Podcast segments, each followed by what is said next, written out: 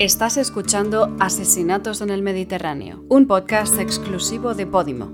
Si te gusta el True Crime, Podimo es tu sitio. Pincha en el link que te he dejado en la descripción y disfruta de 30 días gratis. José Antonio Rodríguez Vega nació el 3 de diciembre de 1957 en Santander, en el Golfo de Vizcaya, norte de España. Era un niño especialmente guapo, de piel morena, ojos marrones y una mirada que inspiraba confianza, pero resultó que José era mucho más que una cara bonita. Cuando creció, nadie podía imaginar que este joven alto y bien parecido acabaría por convertirse en uno de los asesinos en serie más prolíficos de España.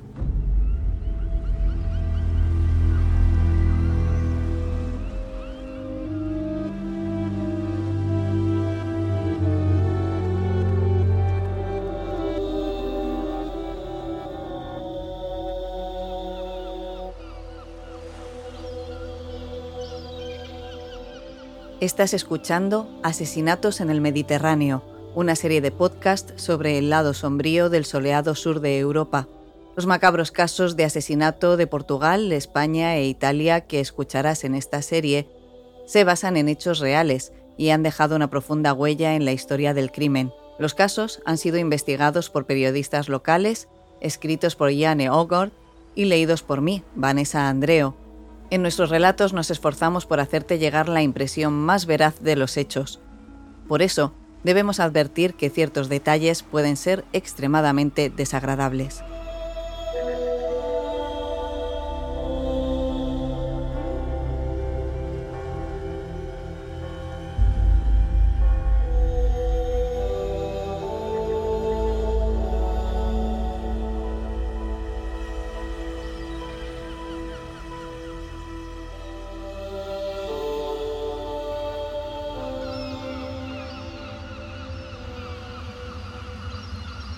Santander, en la costa cantábrica del norte de España, es un núcleo urbano con mucha actividad comercial y famosas playas, a pesar del clima inestable. No es la ciudad española más bonita. Gran parte del casco antiguo resultó arrasado por un incendio en 1941, pero tiene su encanto. José Antonio Rodríguez Vega también era un encanto y precisamente ese atractivo, junto con su físico agraciado, le permitieron ganarse la confianza de las mujeres. Comenzó con violaciones, pero la cosa no terminó ahí. El guapo niño se había convertido en un chico aún más apuesto durante su juventud. A la edad de 18 años se casó con su joven novia, María, y pronto tuvieron un hijo. Parecía el comienzo de una vida familiar como tantas otras en España, pero por otro lado, había comenzado una carrera imparable como violador en serie. Con solo 20 años fue arrestado y acusado de dos violaciones y numerosas agresiones sexuales. Su método era siempre el mismo. Cautivaba a mujeres más jóvenes, abusaba sexualmente de ellas y luego escapaba en su Vespa. José había tenido una infancia difícil, según declaró durante el juicio de 1978. Nació el cuarto de seis hermanos en un hogar pobre, caracterizado por el alcohol y la violencia durante varias generaciones. Cuando aún era un bebé, su padre le golpeó brutalmente porque su llanto no le dejaba dormir. A los ocho años, según su propio relato, una vecina de mediana edad abusó sexualmente de él y a los doce comenzó a tener fantasías eróticas con su madre cuando la veía de rodillas fregando el suelo. A primera vista, José era encantador y amable, pero si no conseguía lo que quería, se apoderaban de él arrebatos de agresividad. Después de una acalorada discusión en la que acabó a golpes y patadas con su padre, discapacitado y con una enfermedad crónica en esos momentos, su madre lo echó de casa. Todavía era un adolescente, pero se vio obligado a ganarse la vida por sí mismo. Aunque la ira contra su madre creció, logró dejarla a un lado, colocarse como albañil y vivir por su cuenta. A pesar de haber contado que tuvo una infancia difícil y una adolescencia dura, no hubo compasión en el veredicto, José fue condenado a 27 años de prisión por las violaciones, incluso después de haberse arrepentido abiertamente en la misma sala del tribunal. Desde la cárcel, escribió cartas a sus víctimas pidiéndoles perdón por sus actos. Su buen comportamiento y sus frecuentes conversaciones con el personal hicieron que otros presos pensaran que era un chivato y como castigo le cortaron uno de los dedos de la mano izquierda.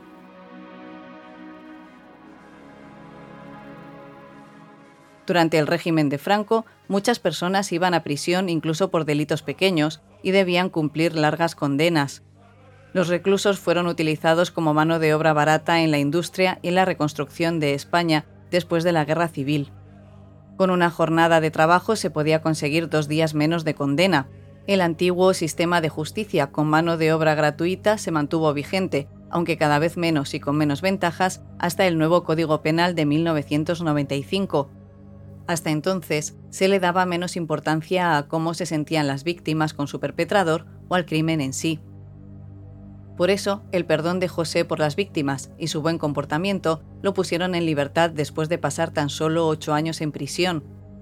La marcada reducción de la pena se debió al hecho de que las víctimas lo habían perdonado y a que la legislación patriarcal se centraba más en los derechos de los hombres que en los de las mujeres. Durante la dictadura en España, los derechos de las mujeres eran escasos. Por ejemplo, debían estar bajo la tutela de su padre o de su esposo y no tenían sus propios pasaportes, sino que estaban inscritas en el de ellos. La mentalidad generalizada era que el bienestar de los hombres era más importante que el de las mujeres. Cuando José se convirtió en un hombre libre en 1986, ya hacía mucho tiempo que su esposa le había pedido el divorcio y su familia había cortado relaciones con él. No conseguía encontrar trabajo, así que intentó volver a su casa, pero su madre le rechazó. En el futuro, José culparía tanto a su madre como a la madre de su ex esposa de esos años difíciles. En un momento dado, conoció a una mujer con un leve retraso mental con la que se casó. Su nueva esposa no sospechaba nada de la doble vida que él llevaba, de hecho, lo consideraba una persona buena, trabajadora y honesta. Él pasaba mucho tiempo fuera de casa, sí, pero a ella eso no le parecía ningún problema. José no tenía educación, pero era hábil con las manos, así que hizo labores de mantenimiento, albañilería y carpintería. Con los años se había vuelto aún más guapo, alto y con ese cabello oscuro, con una presencia como de estrella de cine y con un pico de oro con el que encandilaba a la gente. Bajo el palio de la luz crepuscular, cuando el cielo va perdiendo su color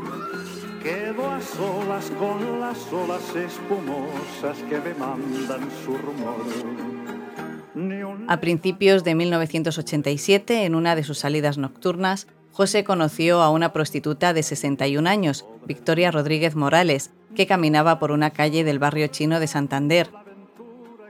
José pagó por sus servicios varias veces y después de un tiempo terminó siendo cliente habitual, hasta que Victoria le invitó a su casa. Estuvieron hablando, pero de repente José sintió un impulso incontrolable de callarla. Apretó sus fuertes manos contra su nariz y su boca hasta que murió asfixiada.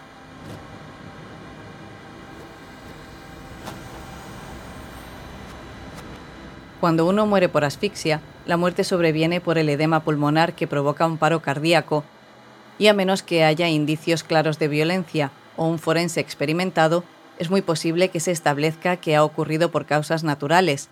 Solo se llama a la policía y se solicita la autopsia en los casos en los que el forense considera que hay dudas sobre el fallecimiento. El 15 de abril de 1987, la hija de Victoria llamó a una ambulancia tras encontrar a su madre sin vida, tendida en su cama. El forense que acudió concluyó que la mujer había muerto por causas naturales y emitió un certificado de defunción con el que la familia pudo contratar a un empleado para que organizara el funeral. José había dejado la casa ordenada y arreglada, así que no había signos de violencia ni de delito alguno. La hija de Victoria intentó que la policía investigara la muerte de su madre, ya que sospechaba algo, pero no hubo respuesta por parte de las autoridades. En ese momento nadie se dio cuenta de que José se había llevado una sola cosa de la casa como recuerdo del asesinato, esto se convirtió en una especie de ritual que 16 asesinatos más tarde ayudó a atraparlo.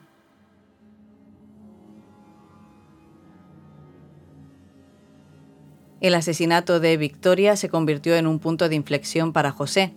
Más tarde declaró que había sentido una gran satisfacción sexual y que a partir de ese entonces solo pudo pensar en una cosa, encontrar a su próxima víctima. No pasaron muchas semanas hasta que conoció a Simona, de 84 años. Pasó un tiempo investigando detalles sobre ella, sus rutinas y cuándo salía de casa para hacer la compra. Una mañana llamó a su puerta. Como era humanitas, le fue fácil ofrecerse para reparar daños o hacer pequeñas obras en el hogar. Con su rostro agradable y su actitud amistosa consiguió entrar fácilmente en la casa, donde hizo algunas tareas, charló y tomó café. Simona, como muchas otras personas mayores, se sentía sola.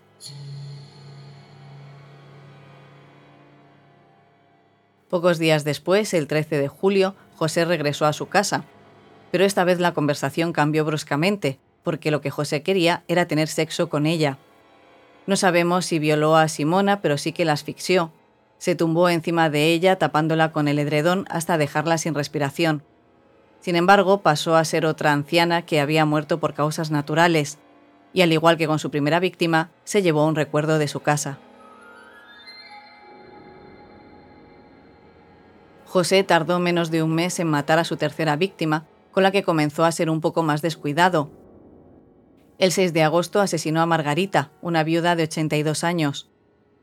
El cuerpo fue descubierto por una vecina. La encontró tumbada en la cama, vestida pero descalza. Llamó a su hijo y a su nuera a altas horas de la noche para que acudieran a la pequeña casa encalada de Margarita.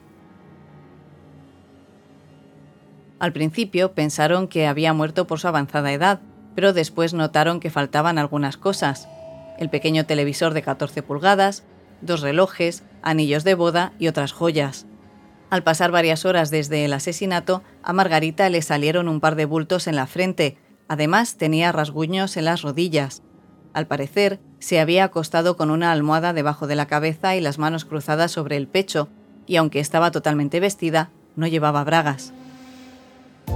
Si no puedes parar de escuchar este podcast, recuerda que hay más opciones de True Crime en Podimo. Pincha en el link que te he dejado en la descripción y disfruta de 30 días gratis para descubrir cientos de podcasts como este.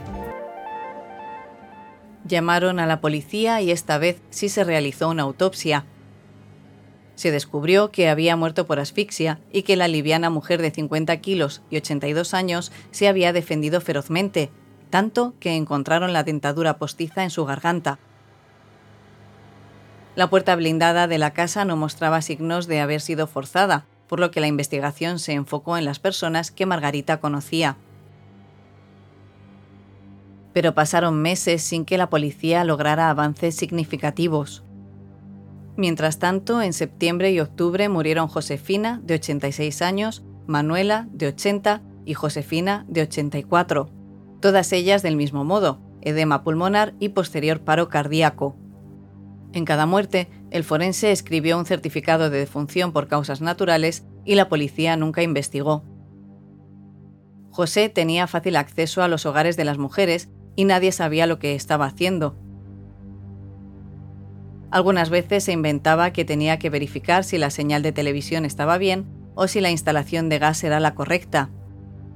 En cuanto entraba en la casa de una mujer, era solo cuestión de tiempo. Charlaba y se ofrecía a ayudarla con la compra. La mayoría de ellas eran viudas y tenían largas conversaciones con el amistoso joven, justo hasta que José les hacía proposiciones de índole sexual y era rechazado.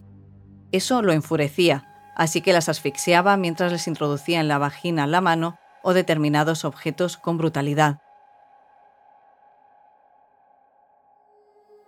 El 31 de octubre, los familiares de Natividad, de 67 años, la encontraron muerta en la cama, tumbada boca arriba y con las manos hacia abajo. Tenía el vestido y el delantal subidos hasta la cintura y no llevaba bragas, Faltaban algunas joyas, un televisor de 20 pulgadas, una bola de cristal y algunos jarrones. La autopsia reveló múltiples lesiones en la vagina de la mujer, posiblemente causadas por un objeto, pero no se encontró semen. El autor no eyaculó, tal vez porque era impotente. Natividad se había convertido en la última víctima de un asesino depravado que mataba cada pocas semanas.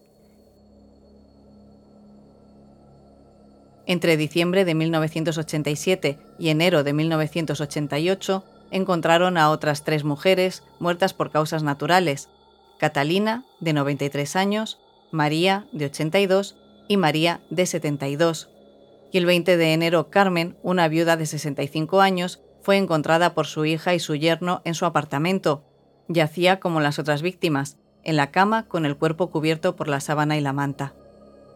Carmen tenía los brazos cruzados sobre su pecho, se podían ver heridas en los pómulos y contusiones por el cuerpo y el cuello. Al lado de la cama había tres pequeños montones de ropa interior y su vestido estaba subido hasta la cintura. Su anillo de compromiso y el de bodas no estaban en los dedos, sino que tenía cada uno en una mano. Además, su anillo favorito, con piedras de color azul marino, había desaparecido.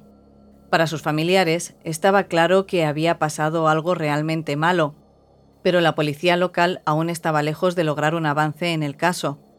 La investigación no fue nada exhaustiva y José continuó con su serie de asesinatos con osadía. Era metódico y se cuidaba mucho de no dejar ningún rastro. De febrero a abril, José mató otras cuatro veces, a Engracia, de 65 años, Josefina, de 82, Florinda, de 84 y Serena, de 85. El asesinato de Julia Paz, de 71 años, cometido el 18 de abril, casi exactamente un año después del primer asesinato, se convirtió en la clave de la investigación. El cuerpo de Julia fue descubierto por un técnico local de la compañía eléctrica, al que un vecino le había prestado la llave. Dentro del piso encontró a la mujer muerta, tendida en el pasillo en un charco de sangre. La víctima no llevaba bragas y había evidencias claras de violencia. Julia vivía en el pueblo de Muriedas, a unos 10 kilómetros de Santander, por lo que en ese caso fue la Guardia Civil quien acudió a la escena del crimen. Mientras tanto, en Santander era la policía local la que investigaba.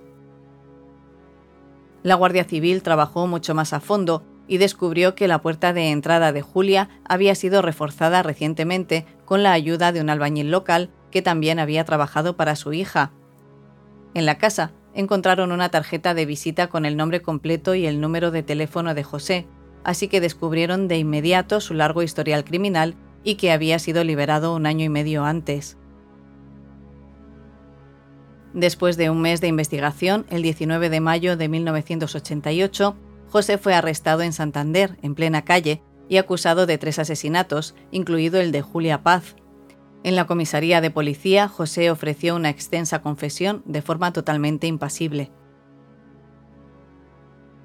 Cuando registraron su casa, encontraron un verdadero gabinete de tétricos recuerdos de las atrocidades cometidas. Había de todo, desde joyas hasta porcelana, sellos y televisores. Cada objeto había sido colocado cuidadosamente en una habitación pintada de rojo. La policía hizo una especie de muestra con los artículos robados que el criminal tenía en su museo privado, a la que acudieron varios familiares. En un instante la lista de muertes sospechosas aumentó a 16. De ellas, 13 fallecimientos habían sido clasificados como muertes por causas naturales.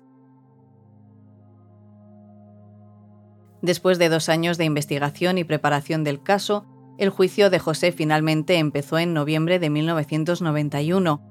Se presentó en la sala con un elegante traje y con su sonrisa más encantadora. El Tribunal Provincial de Santander tenía cámaras instaladas para que el público pudiera seguir el caso.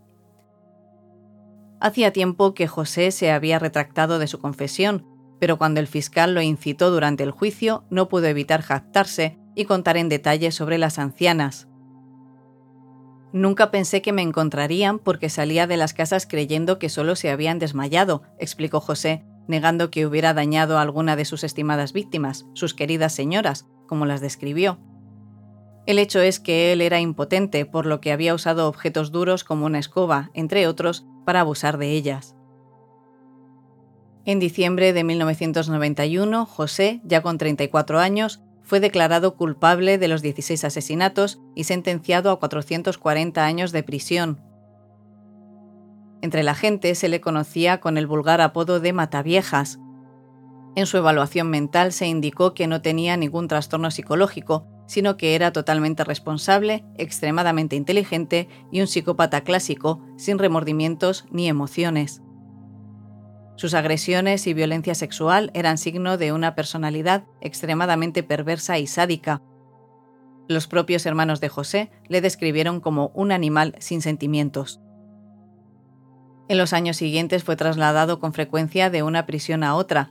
José quería ser abogado y demostrar su inocencia, pero al mismo tiempo alardeaba extensamente sobre los asesinatos. Durante una gran pelea entre tres reclusos en la cárcel de Topas, Salamanca, fue apuñalado con un cuchillo hecho a mano en octubre de 2002. Murió de un total de 113 lesiones del arma blanca a los 45 años y siendo todavía un hombre guapo.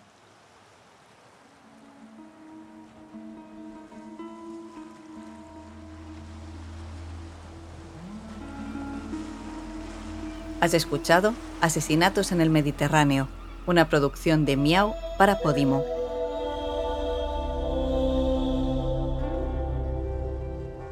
Si te ha gustado Asesinatos en el Mediterráneo, en Podimo tienes muchos episodios más. Además, no te pierdas Criminalmente, otro podcast exclusivo de Podimo que analiza las mentes de los asesinos más despiadados del mundo. Si quieres disfrutar de 30 días gratis para descubrir cientos de podcasts más, pincha en el link que te he dejado en la descripción.